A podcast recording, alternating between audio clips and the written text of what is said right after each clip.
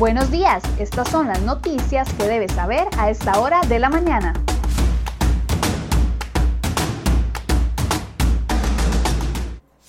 Hola, ¿qué tal? Muy buenos días. Gracias por acompañarnos en CR Hoy Noticias. Vamos de inmediato con las informaciones que hemos preparado para ustedes el día de hoy en la portada de crhoy.com.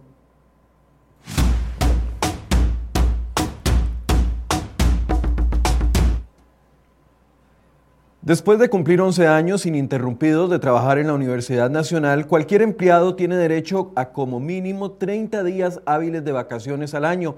Si lo que tienen son 5 años de trabajar para la institución o menos, podrán acceder hasta 22 días hábiles.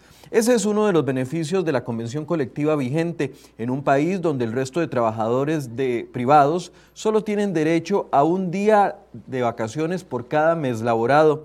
En la mayoría de las universidades estatales, sus convenciones colectivas les garantizan escalas vacacionales que van desde los 30 hasta los 31 días, pero no son los únicos beneficios. Estos convenios aún mantienen privilegios adicionales que van desde subsidios, permisos con goce salarial, días libres por matrimonio más allá de la media y hasta la eliminación de ciertas sanciones del expediente administrativo después de algunos años. Según la información del Ministerio del Trabajo, la UCR, la UNA y el TEC tienen vigentes convenciones colectivas, mientras que la UNED se regula por un medio de un estatuto personal. La última decisión tomada por los diputados que analizan el proyecto de ley de empleo público fue que ninguna entidad con convención colectiva pueda aprobar nuevos pluses salariales o incentivos que afecten el presupuesto nacional. ¿Qué se negoció con los empleados universitarios en las convenciones colectivas vigentes? ¿Y cómo cambiarán estos beneficios si se aprueba la ley de empleo público? Bueno, puede ver un reporte completo en la portada de cereoy.com.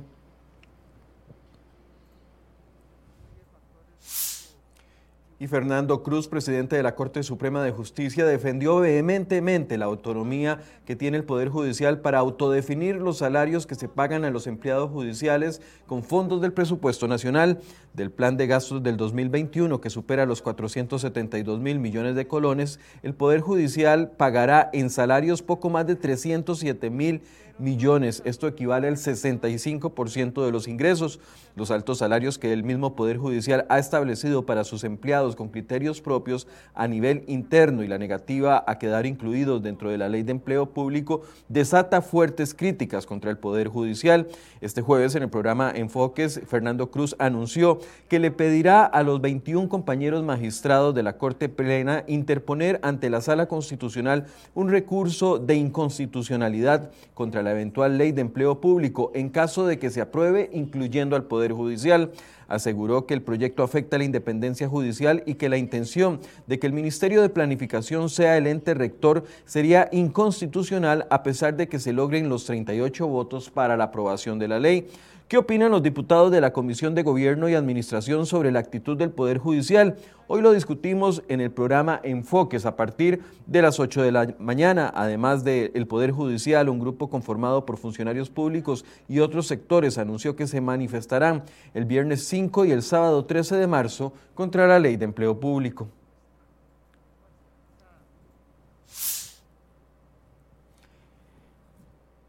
Y la ministra de Justicia, Fiorella Salazar, anunció la extensión del contrato de monitoreo electrónico para privados de libertad con la empresa de servicios públicos de Heredia a través de un convenio público sin pasar por la Contraloría. Recordemos que la Contraloría General de la República había negado en dos ocasiones el permiso a justicia para ampliar esa relación con la ESPH. Sin embargo, Justicia firmó este jueves la extensión del contrato utilizando otro artículo de la ley de contratación que no los obliga a una revisión previa del contrato, sino posterior. El acuerdo firmado es, de, es hasta el 8 de marzo, pero a partir de esa fecha se podrá extender por 24 meses, es decir, dos años adicionales. Así las cosas, el próximo 27 de febrero vence el actual contrato con la empresa de servicios públicos de Heredia y desde la medianoche, es decir, el 28 de febrero, inicia el convenio con la misma empresa para continuar con el servicio de monitoreo electrónico. La ministra adujo que no se tomaron estas decisiones antes porque no tenían contenido presupuestario.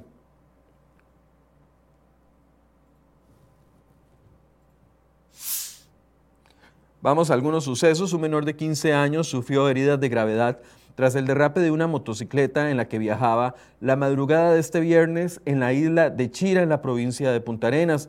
El adolescente presentaba varias heridas en diferentes partes del cuerpo y, tras estabilizarlo, los cruzrojistas lo trasladaron en condición crítica al hospital La Anexión en Nicoya y la del joven que asesinó a esta mujer que ustedes ven en pantalla es un joven de 18 años de apellido Solano Brenes que asesinó a María Paula Vado Calvo en Cartago el fin de semana anterior. Además es investigado por dos causas penales más por los delitos de robo agravado. A pesar de que este antecedente existe y tras su detención, el joven no quedó preso, sino que le dieron la opción de casa por cárcel. Familiares de la víctima mostraron su molestia por las decisiones del juez y otro sospechoso de atropellar y matar a un ciclista en Orosí tampoco cumplirá prisión preventiva pese a confirmarse que conducía ebrio a la hora del mortal accidente. La Fiscalía Adjunta de Cartago le dio el beneficio de arresto domiciliario con visitas por parte de la fuerza pública. También le estableció firmar una vez al mes, no ingerir bebidas alcohólicas y no conducir vehículos. La prueba del alcosensor reveló que al momento de los hechos, este joven conducía con 1.37 miligramos de alcohol en sangre, cuando lo permitido es máximo de 0.38. Y además el OIJ le pide a los trabajadores que estén prontos a recibir el fondo de capitalización laboral, que estén precavidos, pues pueden ser víctimas de estafas telefónicas. Los delincuentes, los delincuentes están llamando a las personas para supuestamente coordinar la entrega de ese dinero para este año, pero terminan obteniendo datos sensibles y sustrayendo importantes cantidades de dinero de las cuentas bancarias.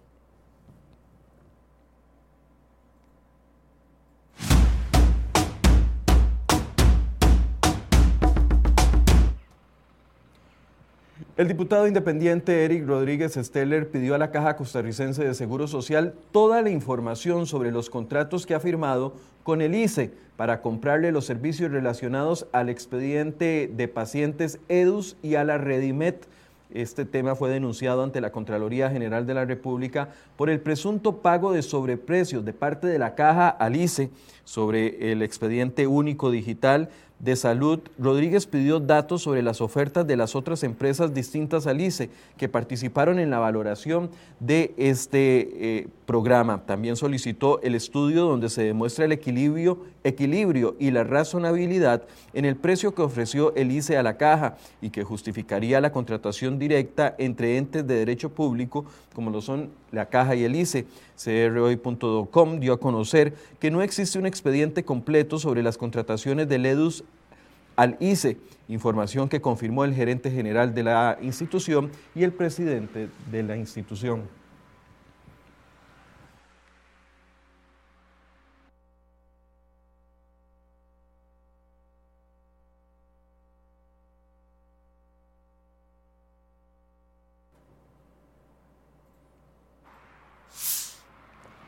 Y la electricidad que genera el ICE y que pagamos todos los costarricenses a esa institución es en promedio 2.5 veces más cara que la producida por las empresas y generadores privados. Así lo determinó un estudio de la Autoridad Reguladora de los Servicios Públicos, ARECEP, al destacar que el grupo ICE mantiene elevados costos operativos en su generación.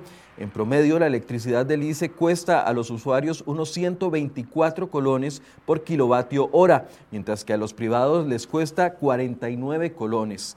El costo promedio para las empresas municipales ronda los 80 colones, que es un monto muy similar al de las cooperativas.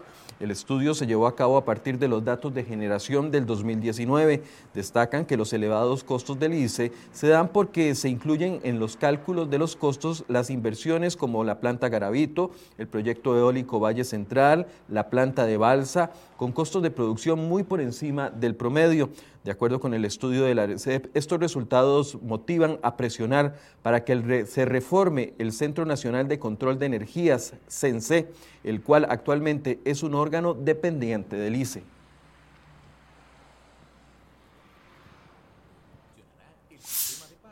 Y si usted viaja en, en, tren, esta información le interesa. Este jueves iniciaron las pruebas controladas del Sistema Nacional de Pago Electrónico en el transporte público. La implementación de este mecanismo comenzará con los servicios del tren que ofrece Incofer y luego se extenderá hacia otros servicios como los autobuses. El presidente del Banco Central anunció que en julio próximo los usuarios de los servicios de Incofer ya podrán optar por el pago electrónico a través de esta plataforma.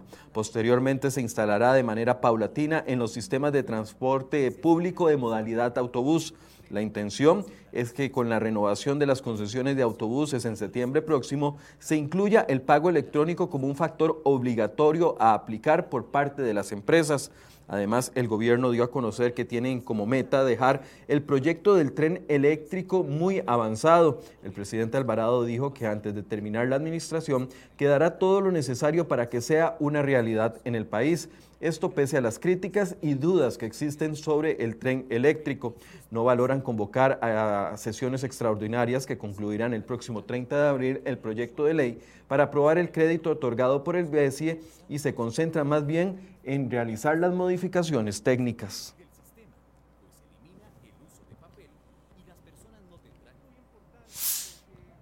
Y los diputados de la Comisión de Control de Ingreso y Gasto Público cuestionaron al presidente ejecutivo de Limas, Juan Luis Bermúdez, por las irregularidades en la entrega de los bonos proteger.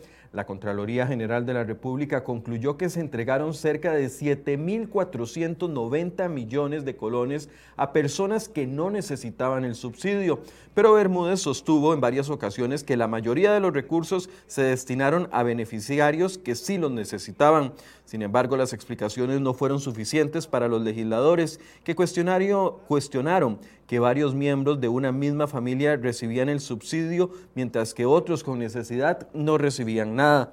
Para Jorleni León, presidenta de la Comisión de Control de Ingreso y Gasto Público, que pidió explicaciones a Bermúdez por aplicar el marco de excepción a raíz de la pandemia, no la satisfacieron las explicaciones del presidente de Limas.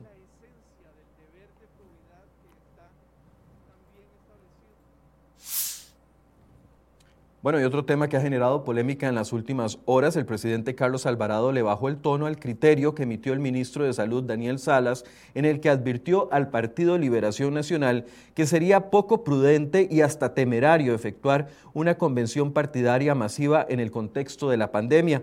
Muchos tomaron la advertencia de Salas como imprudente y fuera de lugar, ya que el órgano competente es el Tribunal de Elecciones y no el Poder Ejecutivo. Varios aspirantes liberacionistas dijeron que Salas y el gobierno mostraban un supuesto interés de ingerir en los procesos internos de otro partido. Pero según el mandatario Alvarado, en la nota que Salas le respondió al secretario general del PLN, Gustavo Viales, no prohíbe ni detiene ese proceso de renovación de estructuras. Lo cierto es que la carta emitida por Salas advierte de que realizar una actividad tan masiva podría generar, el, podría generar un riesgo de contagio del COVID-19. Literalmente la carta decía, sería muy poco prudente, incluso temerario por parte de los actores involucrados proceder con la actividad electoral en las dimensiones previstas en las distritales, a razón por la cual consideramos que las mismas no se deben ejecutar. Ese criterio generó que el Comité Ejecutivo Superior del PLN suspendiera temporalmente el inicio de los procesos de renovación de estructuras.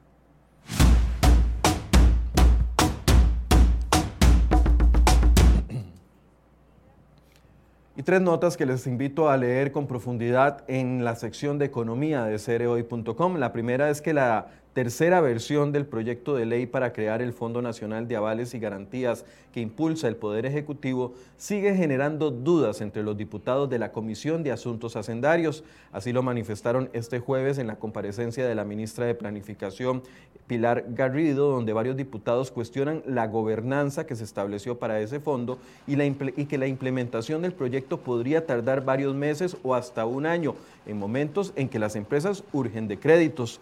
Otro de los temas es que la, Asociación de Costarricense de Operadoras de Pensiones teme que se produzca una fuga masiva en los títulos del gobierno que estas entidades poseen. Si avanza el proyecto de ley que pretende eliminar la exención del impuesto de la renta que existe sobre los rendimientos de las pensiones. Hermes Alvarado, presidente de la agrupación, señaló que las operadoras tienen entre un 50 y un 70% de las inversiones en títulos del gobierno y si los diputados aprueban cobrar renta sobre los rendimientos, esto podría ocasionar que muchas de las personas con pensiones voluntarias comiencen a retirar el dinero. Y finalmente, el compromiso del gobierno con el Fondo Monetario Internacional es que para diciembre el déficit primario no sea mayor a los 640 mil millones. Ello implica una sustanciosa reducción si se toma en cuenta que el año pasado cerró con un poco más de un billón. Los datos fueron revelados la tarde de este jueves por el ministro de Hacienda, Elian Villegas.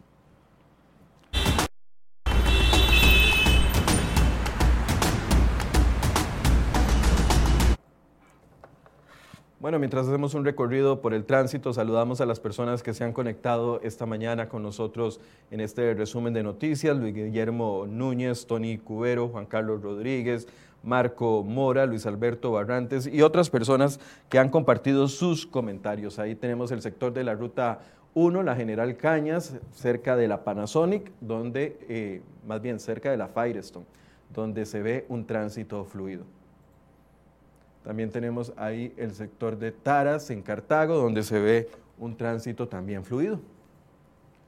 Y por último, el sector de la rotonda de San Sebastián sobre circunvalación, donde hay tránsito completamente fluido este viernes. Recordemos que es el último fin de semana donde aplicarán la restricción sanitaria durante los fines de semana por placa. Así que tome precauciones si quiere salir y tiene número impar o par, tome las precauciones porque este fin de semana se aplican, sería hasta el siguiente donde se levanta esta restricción.